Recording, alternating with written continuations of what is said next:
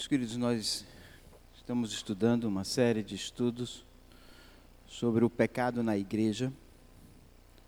O primeiro nós falamos sobre o pecado da auto-autoestima, aquelas pessoas que olham para si e acham que são alguma coisa e na verdade não são, não é nada. E como esse pecado tem destruído a igreja ao ponto de ter sido feito uma nova teologia, uma teologia da autoestima, onde os púlpitos só pregam a centralidade do homem, a força do homem. Nós vimos também na semana passada sobre o pecado da falsa segurança, quando as pessoas elas têm a, a, segurança somente nos seus bens, na sua intelectualidade e às vezes na sua saúde, esquecendo que tudo isso é passageiro, é como um sopro. De manhã nascemos, à tarde morremos, murchamos e somos lançados ao fogo. As nossas, os nossos bens podem ser confiscados, podem ser perdidos. E hoje, ainda sobre esse mesmo tema, o pecado na igreja, eu gostaria de falar sobre o pecado do cinismo. Existe muito cinismo dentro da igreja. O testemunho da igreja para o mundo tem sido sacrificado no altar pela graça barata e pela falta de compreensão de quem é Jesus e pelo cinismo que muita gente, que muita gente que se diz crente tem vivido dentro da igreja. A promessa de uma vida eterna sem uma rendição à autoridade divina alimenta a mesquinhez de um coração não regenerado. Os convencidos deste pensamento creem que seu comportamento nada tem a ver com sua vida espiritual. Vive um cristianismo embasado em fantasias e mentiras. Seguir a Cristo é muito mais do que saber e crer em alguns fatos básicos a respeito dele. A questão da obediência a Cristo não é opcional. Não podemos deduzir que o simples fato da profissão de fé substitui o testemunho constante de uma vida de piedade é preciso um completo reexame da nossa submissão ao Senhor. Augusto Nicodemos, ele diz o seguinte: o fato de você vir à igreja não te faz um crente, da mesma forma que lhe relinchar não te faz um cavalo. Isso é sério. Às vezes nós descansamos nessa religiosidade cínica e vivemos uma vida que não glorifica o Senhor nosso Deus. O evangelho que Jesus proclama é um evangelho ao discipulado, um chamado a segui-lo em obediência e submissão. A mensagem de Jesus liberta as pessoas da sua escravidão do pecado, ao mesmo tempo em que o confronta e condena a sua hipocrisia. Viver sem ter Cristo como Senhor da sua vida é crer na justificação sem uma santificação. E sem, e, e, e santificação, e sem a santificação é impossível agradar a Deus. O cinismo, meus queridos, leva uma pessoa a viver falsamente diante do Senhor. As Escrituras nos encorajam a examinar a nossa fé, isso está lá em 2 Coríntios, capítulo 13, versículo de número 5, que diz assim: Examinai-vos a vós mesmos se realmente estáis na fé provai-vos a vós mesmos.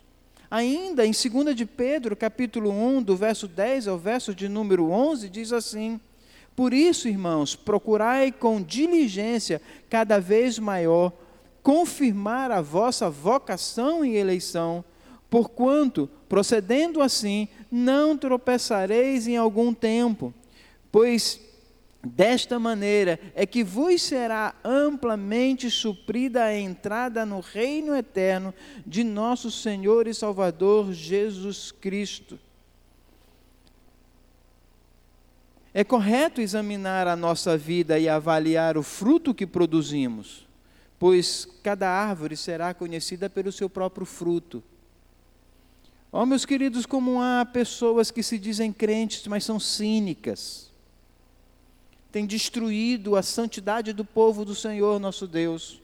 A estes, como também já falamos aqui a respeito deste assunto, as Escrituras nos ensinam que com estes nem sequer devemos comer, sair, passear. Mas nós relaxamos diante da glória do Senhor Deus e atribuímos valores aos homens. A fé que rejeita a autoridade soberana nada mais é do que incredulidade. O sermão de Pedro no dia de Pentecoste termina com esta declaração, lá em Atos capítulo 2, versículo de número 36.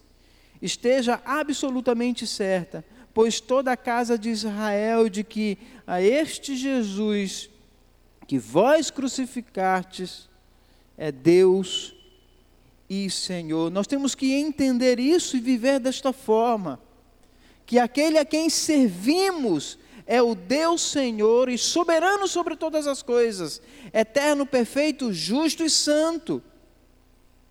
Por isso as Escrituras nos ensinam: sede santos, porque eu sou santo. Mas esse pecado do cinismo, meus queridos, tem destruído isso. E nós temos nos acomodados a vidas, entre aspas, mais ou menos a ter uma amizade, entre aspas, mais ou menos, de pessoas que não glorifica esse bendito Deus.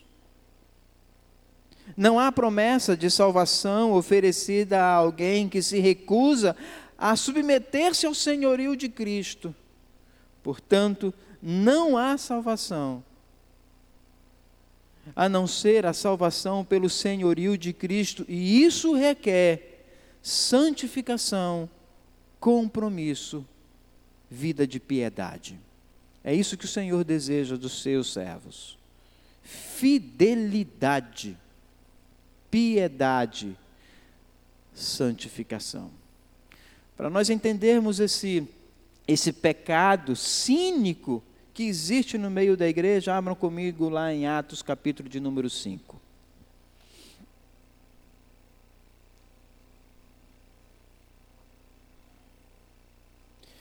Repetindo a frase de Augusto Nicodemos, o fato de você vir à igreja não te faz um crente. Como relinchar não te faz um cavalo. Não se firme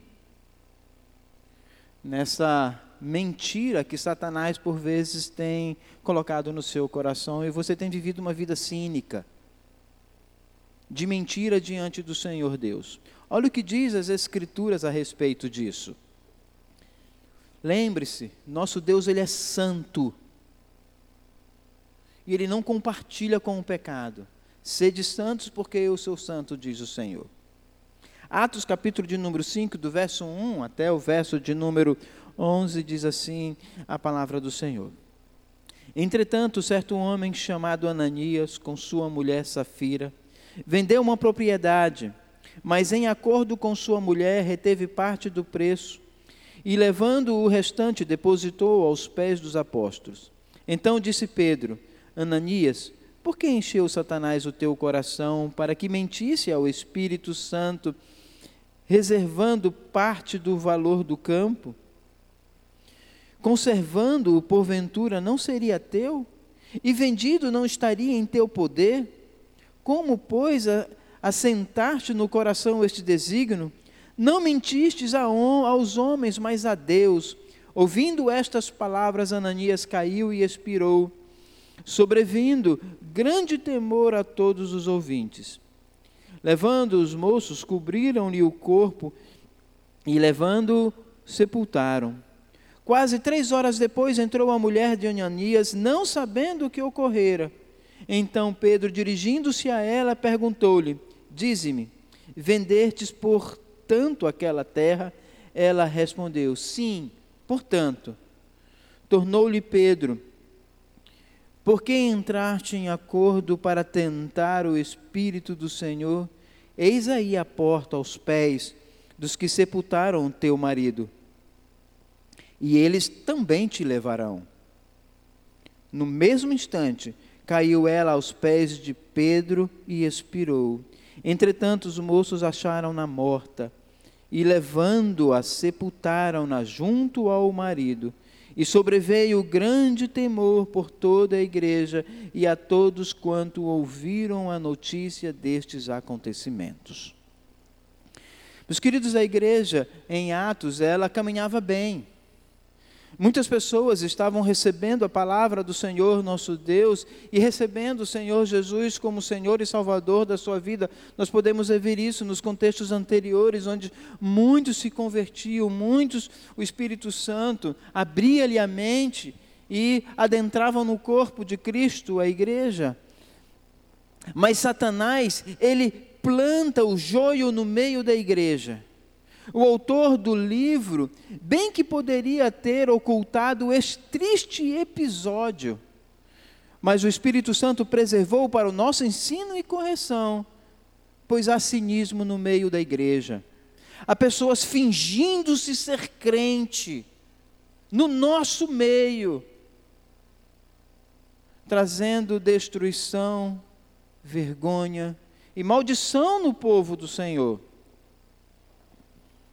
Ananias e Safira, juntos, eles pertencem à comunidade cristã de Jerusalém e juntos buscam louvor e admiração dos membros dessa comunidade para si. Essa é uma das características do cínico dentro da igreja. Tenta agradar a todo mundo com um belo sorriso tenta fazer a vontade de todo mundo, mas o interesse dele é a glória e a luz para si mesmo. A história de mentira e morte desse casal é relevante para os nossos dias por vários motivos. Primeiro, porque o Espírito Santo preservou essa história triste, mas real Primeiro lugar, ela mostra que a igreja não é constituída apenas de crentes convertidos. A igreja também é constituída de cínicos, filhos do diabo, joios plantados por Satanás. E a gente precisa entender isso, meus queridos. Eles estão entre nós, convivem conosco, mas não fazem parte do povo do Senhor nosso Deus. O Espírito Santo ele nos alerta sobre esta verdade. Em segundo lugar, porque é tão importante estudarmos esse texto nos dias de hoje, mostra também que com Deus não se zomba. Esses cínicos, joios plantados pelo Senhor, têm zombado do Senhor com, entre aspas, com uma vida espiritual falsa, mentirosa. E em terceiro lugar, porque é importante estudarmos esse texto nos dias de hoje, ensina-nos que a disciplina deve ser exortada para correção, temor da igreja e a glória de Cristo. Para isso existe disciplina. É um dos pilares da igreja bíblica fiel pregação da palavra, fiel uso dos sacramentos, ceia e batismo, e a disciplina. A disciplina é um dos pilares de uma igreja fiel. E esse texto mostra que se nós nos distanciarmos disso, estaremos nos distanciando da verdade e do desejo do Senhor Deus para a purificação do seu povo. Então, os três princípios aqui da importância desse texto, do pecado na igreja do cinismo, como eu falei, em primeiro lugar, mostra que a igreja não é constituída somente por convertidos. Saiba disso, meus queridos. Você vai se decepcionar. Tenha cuidado com suas amizades. Dentro da igreja tenho falado isso desde o início que começamos essa série de estudos. Em segundo lugar, mostra que com Deus não se zomba. Meu querido irmão, minha querida irmã, seja crente. Não brinque de ser crente. Seja crente no Senhor. E em terceiro, ensina a importância da disciplina do corpo da igreja. A disciplina ela traz temor, como nós vamos ver hoje aqui ainda, e glórias a Cristo. A disciplina ela tem essa função. Lucas mostra aqui nesse texto o contraste entre Barnabé e o casal que fingia ser crente. Olhemos aí o contexto anterior, a partir do capítulo de número 4, do verso de número 32, e nós vamos dentro do versículo do capítulo 4, do verso 32 até o verso de número 37, nós iremos encontrar como a igreja vivia e um homem servo do Senhor, que trazia glória para o Senhor Deus, encontrar-te com os cínicos. Essa é a ideia do autor aqui, Lucas, o autor do livro de Atos, ele diz o seguinte, versículo de número 32. Da multidão dos que creram era um coração e a alma. Ninguém considerava exclusivamente sua nenhuma, coi nenhuma das coisas que possuía. Tudo, porém, lhes era comum. Com grande poder, os apóstolos davam testemunha da ressurreição do Senhor Jesus, e em todos eles havia uma abundante graça. Pois nenhum necessitado havia entre eles, porquanto os que possuíam terras ou casas, vendendo-as, traziam os valores correspondentes e depositavam aos pés dos apóstolos. Então se distribuía a qualquer um à medida que alguém tinha necessidade. José, a quem os apóstolos deram o sobrenome de Barnabé, que quer dizer filho da exortação, levita natural de Chipre, como se tivesse um campo, vendendo, trouxe o preço e o depositou aos pés dos apóstolos.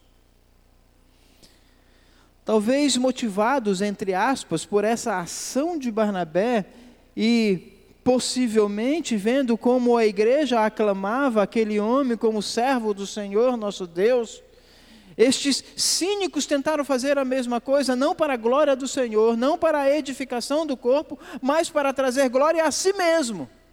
Aplausos, tapinha nas costas. Eles tentaram fazer a mesma coisa. Ambos venderam um terreno, ambos depositaram aos pés dos apóstolos. Percebam que o erro deste casal não foi o de não dar todo o dinheiro Pois a igreja não exige isso, meus queridos.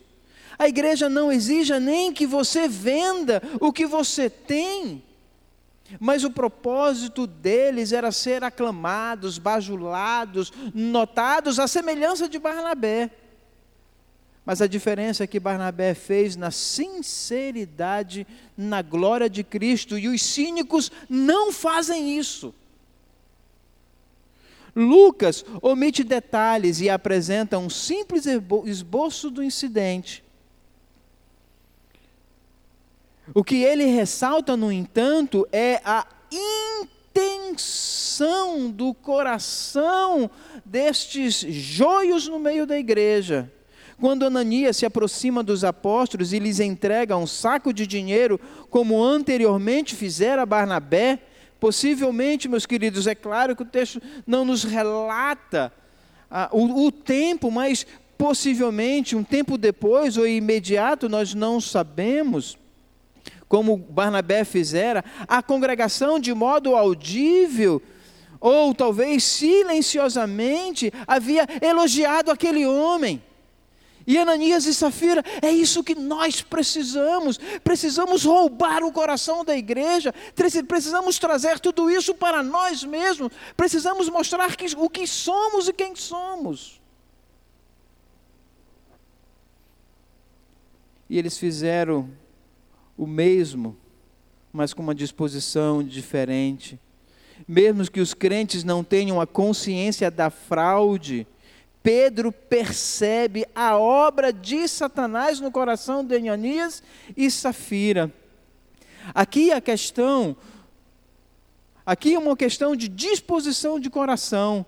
Pedro diz mais tarde claramente que a propriedade era deles, tanto antes quanto depois. Olha, a propriedade era sua, por que você fez isso? Está no versículo de número 4. Olha o que diz o versículo de número 4 conservando porventura não seria teu? A igreja alguma vez lhe exigiu isso? Que você vendesse os seus bens e trouxesse para cá? Ele é teu. E, e, Pedro ainda diz: e vendido não estaria em teu poder, o bem é teu, e quando você vendeu, ele permanece seu. Porque a Bíblia, a Bíblia diz que Deus se alegra com quem dá com alegria, o que não era o caso destes dois aqui. Versículo de número 4 continua: Pois como assentaste no coração estes desígnios, não mentistes aos homens, mas a Deus. A mentira é escondida em uma vida de pecado, a ganância Pedro aqui, ele foca a hipocrisia e o cinismo destas pessoas. Pedro não denunciou a desonestidade, mas sim a falta de caráter, que é característica de um desonesto. Há muito crente cínico, com falta de caráter no meio da igreja que se utiliza de todos os artifícios para trazer glória para si e destruir o corpo do Senhor, porque é joio, meus queridos, é joio. Por isso a exortação do Senhor Deus com eles, nem sequer comais, é joio, e nós precisamos entender isso. É a glória de Cristo, é a Ele quem servimos, e não a homens. A hipocrisia deste casal os fez ladrões e mentirosos. A primeira aplicação que eu quero trazer aqui dessa primeira parte é que quando muitas vezes fazemos um pacto com Deus, principalmente na área das finanças, e não cumprimos, por vezes é porque Satanás enche o nosso coração de ganância. Cuidado, meus queridos. O Senhor Deus nunca lhe, nunca lhe obrigou que você prometesse, mas uma vez prometido, cumpra, não faça voto de tolo, como diz as Escrituras. É ao Senhor que você está fazendo. Vocês entendem a seriedade? Precisamos compreender que com Deus não se brinca. A primeira aplicação aqui, meus queridos, se você fez um voto, querido, cumpra o seu voto. Porque por vezes, não estou falando em todos os casos, mas por vezes Satanás enche o seu coração de ganância. E você peca contra o Senhor. Puxa, mas agora eu não esperava tanto. Ah, mas olha, a minha promessa foi de tanto. É, eu, eu, acho que, eu acho que com isso eu estou agradando a Deus. Mentira! Isso é sério, meus queridos. A segunda aplicação que podemos tirar aqui deste primeiro momento. A falta de caráter existente na família está contaminando nossos filhos pois muitos pais voltam para casa falando do comportamento dos irmãos e da vida dos irmãos. Lembre-se que o que Pedro está denunciando aqui é a falta de caráter daqueles dois, daquele homem e daquela mulher.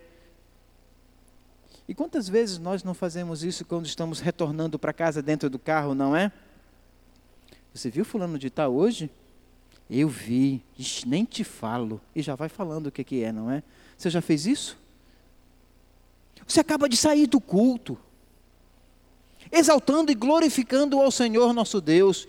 Mal entra no seu carro e a falta de caráter de um coração pecaminoso, cínico, se manifesta. Vocês entendem isso? Como nós precisamos olhar para Cristo e nos humilhar diante dEle e ter uma vida de piedade, porque se não fosse pela bendita obra dele em nossas vidas, ai de nós, como tantos outros. Olha, eu não confio na esposa dele, não. Tu confia? Já ouviram isso? Já falaram isso? Já comentaram sobre isso? Você viu, você viu lá? Fulana estava hoje lá na igreja. Não sei nem o que ela deveria estar fazendo lá. Meus queridos, isso é mau caratice. A palavra do Senhor Deus nos ensina que não devemos orar, e se há pecado entre ela, vá lá, você e ela. Resolva esse problema. Trate para a glória do Senhor, onde Cristo será glorificado. Mas esse casal aqui, como diz as Escrituras, o apóstolo Pedro denunciou a mal caratice que eles tinham diante do Senhor, porque era joio. Estamos nos esquecendo que ensinamos nossos filhos o que é igreja quando nós fazemos isso. Elas começam a entender que na igreja só existem mentirosos, hipócritas. E elas vão começar a perceber que na verdade você faz parte deste meio. Porque você louva o Senhor, levanta suas mãos e quando chega no carro, você revela quem você é. Seus filhos estão entendendo. Na igreja é pior do que o mundo. E você faz parte disso. Quando você age desta mesma maneira, ensinando seus filhos que por vezes o mundo lá fora é melhor do que o mundo aqui dentro. Meus queridos, tenham muito cuidado com o que está acontecendo. Em terceiro lugar, qual a aplicação que eu quero tirar aqui desse primeiro ponto? Notemos alguns paralelos desse relato nas Escrituras do Antigo Testamento. Na pureza do paraíso, Satanás entrou para investigar Eva, a pecar contra o Senhor nosso Deus, está lá em Gênesis capítulo de número 3, versículo de número 1. O pecado afetou toda a raça humana por causa de um, o pecado afetou todo o resto. Quando os israelitas se consagraram a Deus, observando o rito da circuncisão e celebrando a Páscoa, o pecado de Acã, roubando de Deus, destruiu efetivamente a pureza moral de Israel. Deste modo, o seu pecado afetou todo o povo. De igual modo, a fraude de Ananias poderia ter destruído a pureza da igreja, demonstrado pela união, pelo amor e pela harmonia. Essas três características, esses três exemplos, servem de advertência contra nós. O pecado de um pode afetar toda a igreja. É por isso que lá em Coríntios, quando a gente vai celebrar a ceia, Paulo diz: Por isso que há entre vós muitos fracos e doentes, e não poucos o que dormem há pecado no nosso meio. A igreja está morrendo. Os irmãos estão adoecendo. Porque há pecado no nosso meio. Há joio, há cinismo, há mentira. Entendem isso? O pecado de, de Ananias e Safira, meus queridos, nos leva a ter uma vida séria diante do Senhor nosso Deus e confrontar pessoas que estão ao nosso redor. Em segundo lugar, existem práticas que devemos abandonar. Olha o que diz o versículo de número 2. Lembra o tema? O pecado do cinismo. Versículo de número 2 diz assim: Mas em acordo com sua mulher, reteve parte do preço. Este acordo só foi possível porque já existia no coração deles a semente da hipocrisia. Pois no versículo de número 3, a palavra que diz aí encheu, significa literalmente completar o que já existia. E agora, lendo o versículo de número 2 e o versículo de número 3, nós iremos perceber o quanto o coração destes dois estavam longe do Senhor nosso Deus. Quando diz o versículo de 2, versículo de número 3, mas em acordo com sua mulher, reteve parte do preço e levando o restante, depositou aos pés dos apóstolos. Então disse Pedro, Ananias, porque encheu, a ideia aqui é completar algo que já existia no coração daqueles dois. Maridos e esposas, pais e mães, por vezes fazem acordos em casa com seus filhos para mentirem contra o Senhor nosso Deus. Pedro sabia disso, olha o que diz o versículo de número 9. Versículo de número 9 diz assim: Tornou-lhe Pedro, porque entraste em acordo para tentar o Espírito do Senhor. Meus queridos, como isso é triste em nossos dias. Marido e esposa combinam dentro de casa o pecado que irão fazer no meio da igreja.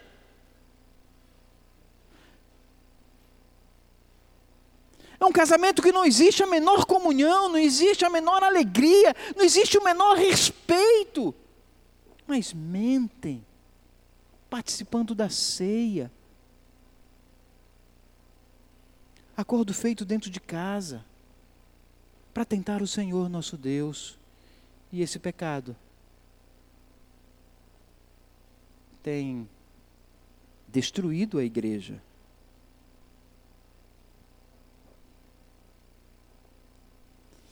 Que possamos avaliar o nosso o comportamento da nossa família e a atitude do nosso coração para não pecarmos contra Deus.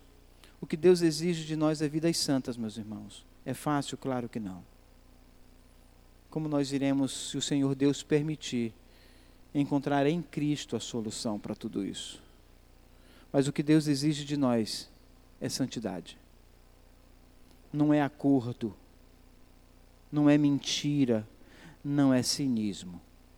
O que Deus exige de nós é arrependimento sincero, vidas santas, para que Cristo seja glorificado e o corpo edificado.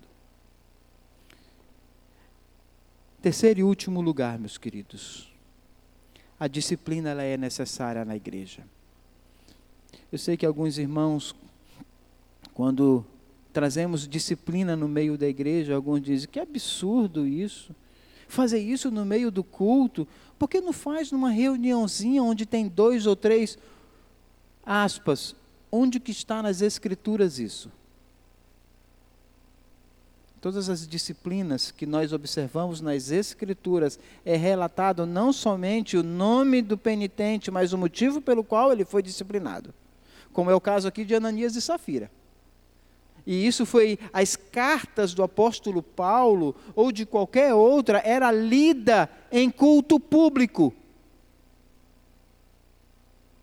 por isso que as nossas disciplinas são feitas em culto público. Em terceiro lugar, meus queridos, a disciplina ela é bíblica. Olha o que diz o versículo de número 5, o versículo de número 9 e o versículo de número 10. Diz assim, versículo de número 5. Ouvindo estas palavras, Ananias caiu e expirou, sobrevindo grande temor a todos os ouvintes. 9. Tornou-lhe Pedro: Por que entraste em acordo para tentar o Espírito do Senhor? Eis a porta aos pés dos que sepultaram teu marido, e eles te levarão também. No mesmo instante caiu ela aos pés de Pedro e expirou. Entretanto, os moços acharam-na morta, levando-a, sepultaram junto a seu marido, e sobreveio grande temor a toda a igreja e a todos quantos ouviram a notícia destes acontecimentos. Aqui está um caso de julgamento divino com efeito imediato. As Escrituras revelam incidentes semelhantes nos quais Deus puniu pecadores com morte súbita. A exemplo, quando filhos, filhos de Arão, Nadab e Abiú, apresentaram fogo estranho perante Deus, Deus os atingiu com fogo e eles morreram instantaneamente no meio do povo. Isso está lá em Levíticos, capítulo 10, verso 1 e verso de número 2, que ouvimos no domingo passado. Com Deus não se zomba. Quando Uzá tentou segurar a arca de Deus colocado num carro de bois, em vez de ser carregado pelos sacerdotes, Deus atingiu e ele morreu ao lado da arca, imediato. 2 Samuel 6, 7. O veredito de Deus contra Ananias e Safira resultou também em rápida execução.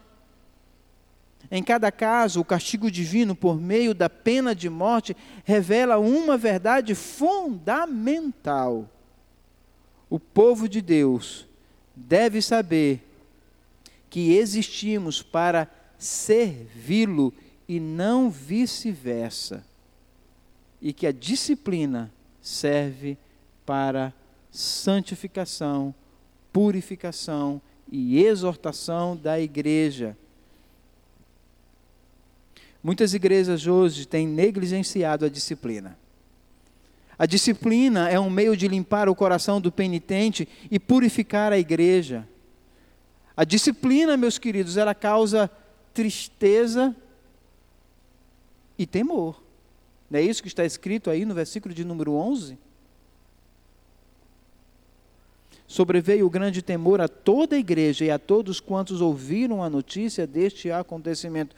Quando uma disciplina é feita publicamente na igreja, nós tememos. E o nosso sentimento deve ser: Senhor, livra-me disso. A disciplina é bíblica, meus irmãos e ela deve ser exercida com fidelidade. Olha o que diz Hebreus, capítulo de número 12, versículo de número 11. Toda disciplina com efeito no momento não parece ser motivo de alegria, mas de tristeza. Ao depois, entretanto, produz fruto pacífico aos que têm sido por ela exercitados frutos de justiça. Quando um pai encara a tarefa de disciplinar um dos seus filhos que agiu mal, as outras crianças da família que testemunharam a ação da disciplina sabiamente ficam caladinhas. Não é assim que acontece? Não é assim? Elas percebem que a disciplina é necessária e justificável. Sabem também que existe hora para falar e hora para ficar calado quando uma disciplina é aplicada, é hora de ficar calado. Silêncio. O Senhor Deus está disciplinando o seu povo para a glória do Filho, temor da igreja e edificação do seu corpo. Esse é o motivo da disciplina no meio da igreja, meus queridos. Não é para envergonhar aquele que passa por disciplina. Pelo contrário, o desejo é que o coração dele se arrependa e retorne ao caminho do Senhor. Mas a disciplina, nós cremos que ela deve ser pública. Como foi no caso de Ananias e Safira. Esse texto que eu estou lendo diante de vocês foi lido na igreja onde estes, este casal frequentava. Foi visto e espalhado por todos os lados. Por isso, meus queridos, o que nós temos aprendido com esse texto, que nós ouvimos nesta manhã, que, que a igreja não é formada somente por crentes, é formada também por joio. Pessoas que têm cara de crente, falam como crente, por vezes se veste como crente, mas não são. Fuja deles. Não são. O que nós aprendemos no texto desta manhã, que com Deus não se brinca. Nosso Deus é santo. Sede santo porque eu sou santo. O que nós aprendemos nesta manhã, que a disciplina ela é bíblica e ela deve ser exercida em culto público, para a glória de Cristo, temor da igreja e edificação do corpo. Quais são as aplicações que eu gostaria de trazer aqui? Aplicações cristocêntricas, como enxergamos Cristo nesse texto. Meus queridos, quando nós observamos esse texto, nós devemos entender que quem somos hoje e o que somos hoje foi somente porque Cristo morreu para purificar o seu corpo, que é a igreja. Cristo morreu por você. Cristo sofreu na cruz do Calvário para que você pudesse ter vida santa. E eu preciso entender isso, meus queridos.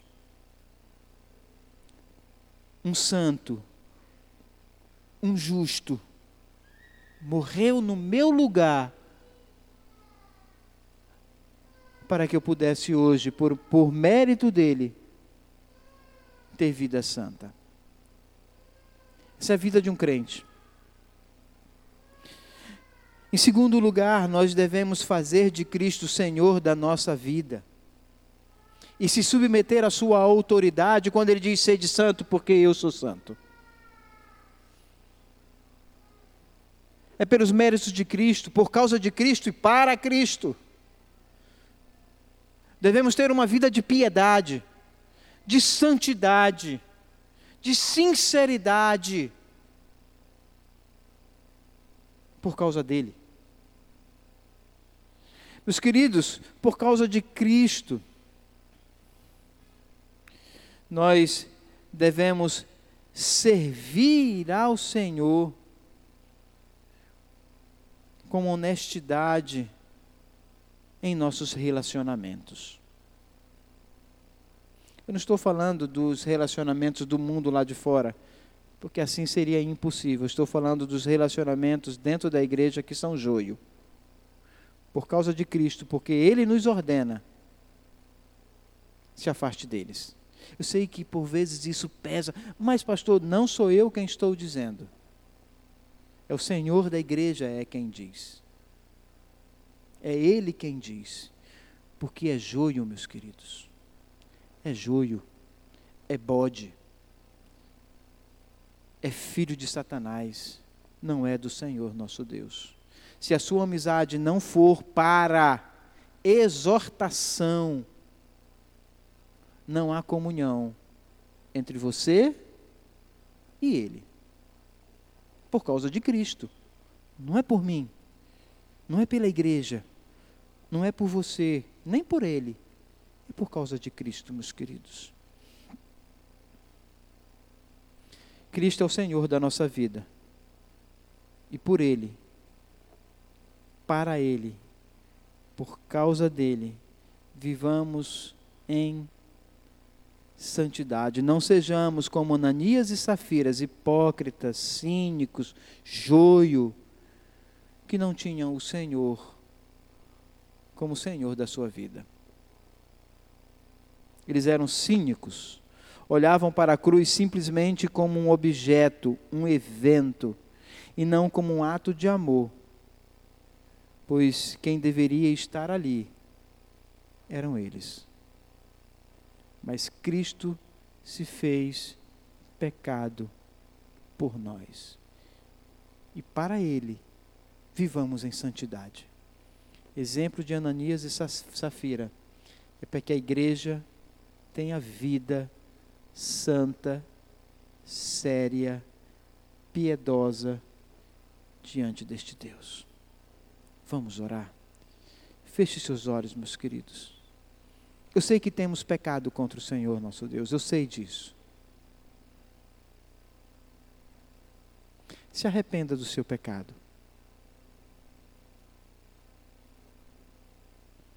Tenha vida séria.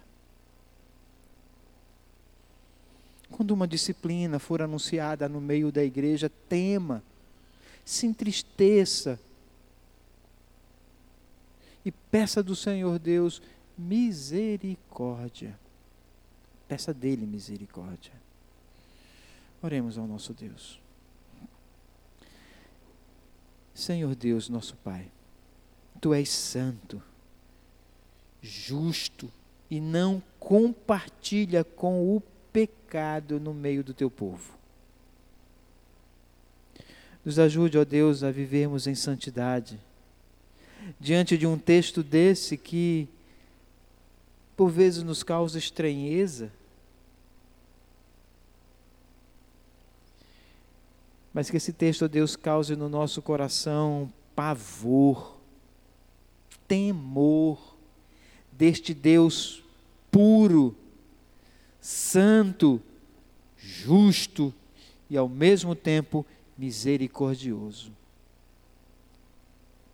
Porque a ira que caiu sobre Ananias e Safira, que deveria cair sobre nós, esse Deus misericordioso derramou a sua ira sobre seu filho.